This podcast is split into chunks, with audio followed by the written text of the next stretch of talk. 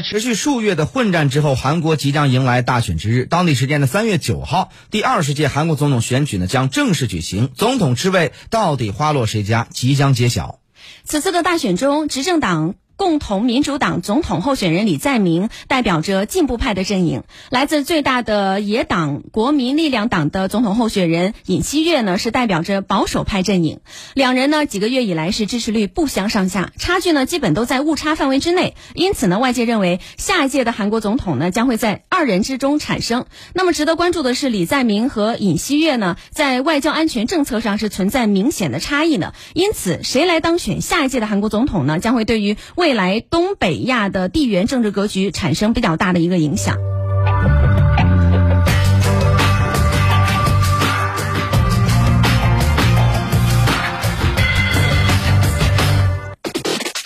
非常评论。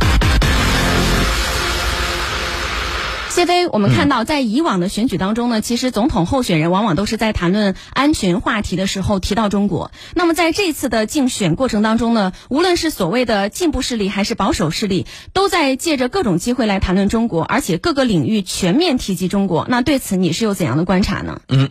呃，确实啊，那在这个总统的选举当中，韩国总统选举当中啊，这个涉华言论通常是媒体当中这个出镜率比较高的这么一个现象啊。呃，那么现在。执政党共同民主党的总统候选人李在明呢，被广泛认为是主张推行这个实用主义的外交。呃，比如说，他表示不必在中美之间选边站，没有必要追加部部署这个萨德反导系统等等。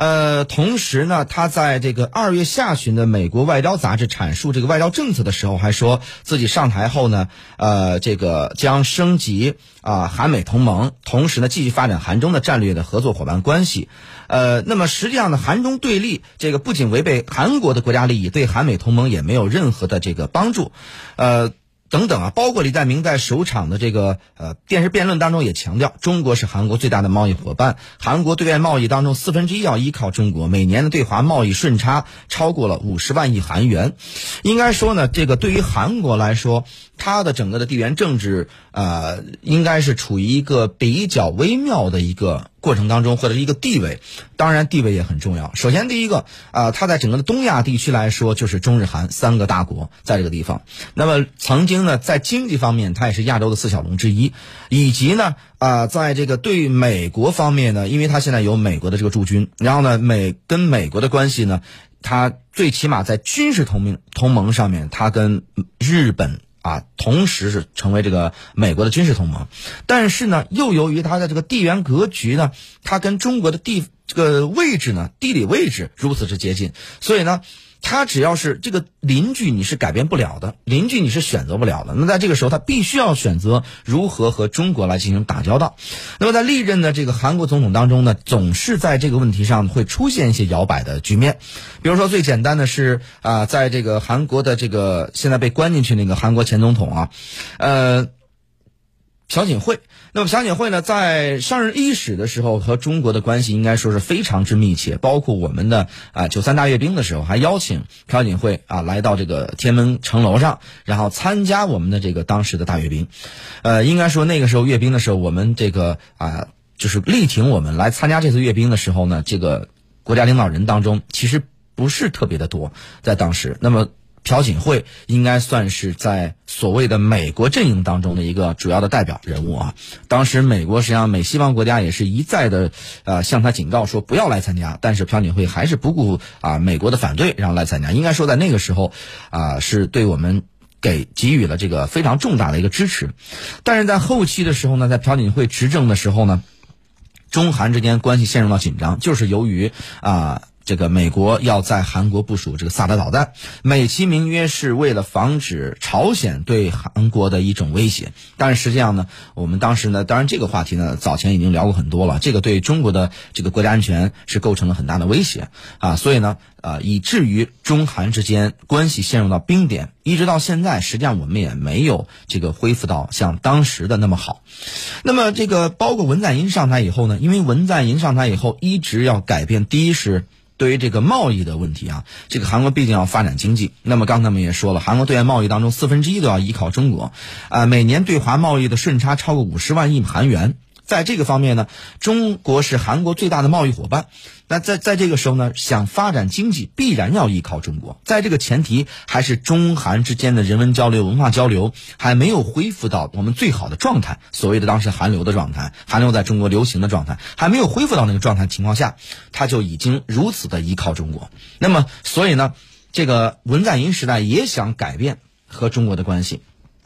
但是呢，呃呃，包括啊，这个文在寅时代的这个在这个地缘政治方面，这个呃地缘格局的安全方面，他们也依靠中国，因为他要和这个朝鲜，呃，文在寅时代呢，其实最大的他的努力就是想改变和朝鲜之间的关系，改善和朝鲜之间的关系，包括在文昌举行的这个冬奥会啊，包括后续的很多的这个运动会方面，然后也希望和这个啊，也实现了和朝鲜方面。联合组队，然后呢，共同参加这个平昌冬奥会等等，这些都是一些善意的举动。但是很可惜，在文在寅即将下台的时候，啊，和朝鲜之间的关系也没有实现质的飞跃。哪怕是在文在寅的努力，说让这个当时的美国总统特朗普上来以后，啊，和金正恩之间实现了三次的对话，包括共同的这个。在这个板门店这个地方，就是朝韩的交界线这个地方，然后双方呢进进行这个啊握手啊等等，都是一些啊标志性的一些举动。但是呢，在实质性的问题上始终没有进步，这是文在寅在任的时候的一个重大的一个啊遗憾吧。那么接下来呢，他无论是在贸易的问题上，还是在安全的问题上，也就是说对朝的问题上，实际上韩国呢都是依赖于中国，因为朝鲜发现说在。首先，韩国的安全，那么它的安全关切，虽然它跟日本之间的关系非常的紧张啊，这是由于历史造成的，但是在现实阶段呢，它和日本之间的安全问题呢，其实。并不是非常的这个明显，而最大的问题它存在于朝鲜。朝鲜的一次又一次的这个核试验呢，对韩国是造成了非常大的威胁。那在这个时候呢，对于朝对于韩国来说，如何解决跟朝鲜之间的这种敌对的状态，或者是能够更加改善双方的关系，其实是历任韩国领导人都要面临的直接的问题。那么在过去呢，韩国领导人可能会觉得这个问题需要依赖于美国，但是后来发现，美国毕竟离得远，美国呢，尤其目前来说，它没有特别大的动力去解这个问题，那么它只能依赖谁呢？只能依赖地区性的大国，也就是中国。所以呢，在这个接下来的这个，无论是啊这个韩国的两两个领导人啊，无论是这个。啊，他的这个目前执政党共同民主党的总统候选人李在明，还是最大的在野党的国民力量党的总统人这个尹锡悦，他们恐怕在上台以后都要面对一个问题，就是和中国要改善更好的关系，或者说是在中美之间，他没有办法选边站，而是要适度的保持平衡。因为韩国作为军事上面，他跟美国是绑在一起了，那么但是呢，他在国家的战略方面。如果是一个好的一个外交战略家的话，那么就要这个长袖善舞，就要在大国之间啊不能选边站，在大国之间保持适度的平衡，让每一个大国呢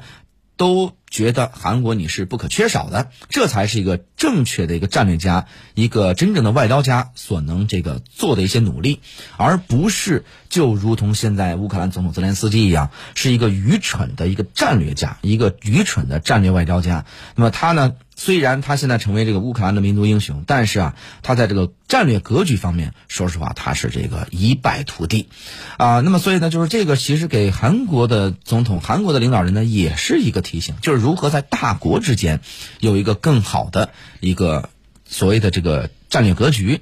啊，一个站位，恐怕是他们目前面临的一个问题。嗯，同时呢，我们也知道，二零二二年今年呢，也是中韩建交三十周年，也是中韩文化的交流年。那么，新届政府呢，将会如何处理对华的关系？其实也是引发了很多媒体的关注，包括大家的关注。有分析认为啊，说中韩关系是否会受到影响呢？和最终谁当选下一届的韩国总统是密切相关的。那么，你认为中韩关系未来到底会怎么走？包括这个韩国大选如何影响东北亚的这样一个局势呢？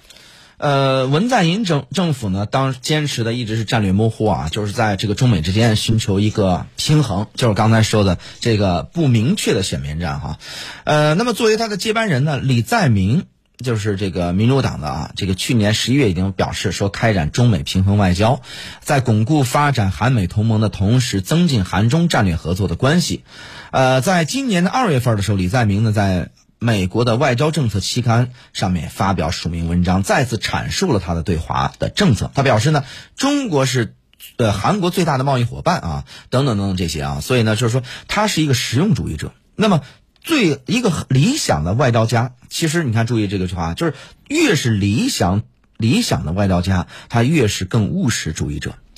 那么就是说。这个国家如果是你的外交家，你的这个呃战略家是一个理想主义者的话，恐怕呀，你这个国家会出现很大的一个问题。所以呢，他根据实用主义者来处理，包括朝韩问题啊，实现这个这个朝韩半岛的和平稳定啊，包括推动这个啊朝韩之间还有韩中之间的这个关系，这个恐怕从务实的角度、实用主义角度来说的话，恐怕更好去。啊，去做一些决策。那么相比之下呢，另一个这个在野党的候选人啊，尹锡悦呢，就采取了明显亲美的一个政策了，因为呢。包括在竞选过程当中多次发表一些涉华的言论啊，称文在寅政府呢在对华友好政策上令韩国民众反感啊，韩国年轻人普遍反感中国等等，这就引发了一些热议。他还提出呢，增加购买美国的萨德的这个反导系统，加强美日韩的同盟，未来呢加入五眼联盟以及美日印澳的四方安全机制的这个的机制等等。那么这个就很危险了。因为在一七年的萨德风波之后呢，文在寅政府曾做出承诺，不增加部署萨德，不参与美国主导的全球导弹防御系统，以及不建立涉及日本的三边的军事联盟。虽然李在明和尹锡悦的对华政策存在差异，但是呢，呃，在从过去的三十年的交往来看，中韩关系整体上是理性和务实的。因此，双边关系即使会面临新的挑战，也不会恶化到低谷。也就是说呢，呃。日本的整个的战略的它的传统呢，是存在于跟中国的之间，就是或好或坏，就是容易极端化。但是在韩国的整个的政坛的这个这些年的这个风格和流流传下来的传统呢，就在对待中国的问题上，他们适度还是要保持相对的中立。呃，那么应该说这个，如果是这样的去处理的话，那就。我们可以就相对来说不会认为中韩之间会有一天走到这个低谷，呃，文在寅呢此前高度评价过三十年的中韩关系发展啊，并对中韩关系未来啊表示这个期待，啊，同时呢，我们看文在寅也表示说韩中关系呢。这个三十年取得的令人刮目相看的发展成果，以面向未来的视角呢，展望今后三十年，应该建立更加成熟稳固的关系啊，进一步的加强经济合作，携手努力，让两国民众都能够从中得到实惠。这是他接受这个新华社采访的时候说的一些话啊。那么，未来中韩关系的发展，主要有我觉得有两个风险因素，一个是韩国还会不会再继续追加，包括。萨德在内的一些这个战略威胁呢，啊，这个导致中韩在军事安全合作方面出现问题呢。第二是中韩双方能否建立机制，消除两国在文化历史方面的误解和争端，这个也是非常重要啊。那么对于中美之间韩国的选择，美国在推行它的印太战略时，希望拉拢韩国啊，组建美日韩的三方同盟。但是呢，就因此啊，美方其实不希望看到韩国在中美之间采取这个战略模糊。然而呢，对于韩国来说，不管是从经贸合作呀，还是推动半岛的问题的解决等等，这个政治安全问题上，他真的没法忽视中国的影响力。因此，在涉及到韩国重大利益的问题上，即便是面临来自美方的压力，韩国也会更加谨慎的做出一些相关的表态。同时呢，尹锡悦的这个外交政策啊，都是以韩美的同盟。来作为这个出发点，呃，因此呢，他如果是上台，可能会采取对华啊比较强硬的政策，这个对于中韩之间、中美之间的关系都会是一个冲击。但是如果是从长期来看啊，即便是尹锡悦当选，那么中韩的经贸合作仍然是韩国政政府啊考量对华政策的一个重要的因素，它需要在安保和经济当中寻找一个平衡点。因此呢，经过时间的考验之后，可能还是会逐渐的转向一。一个相对务实的一个外交政策，嗯嗯，好的，感谢谢飞的点评和分析。那么。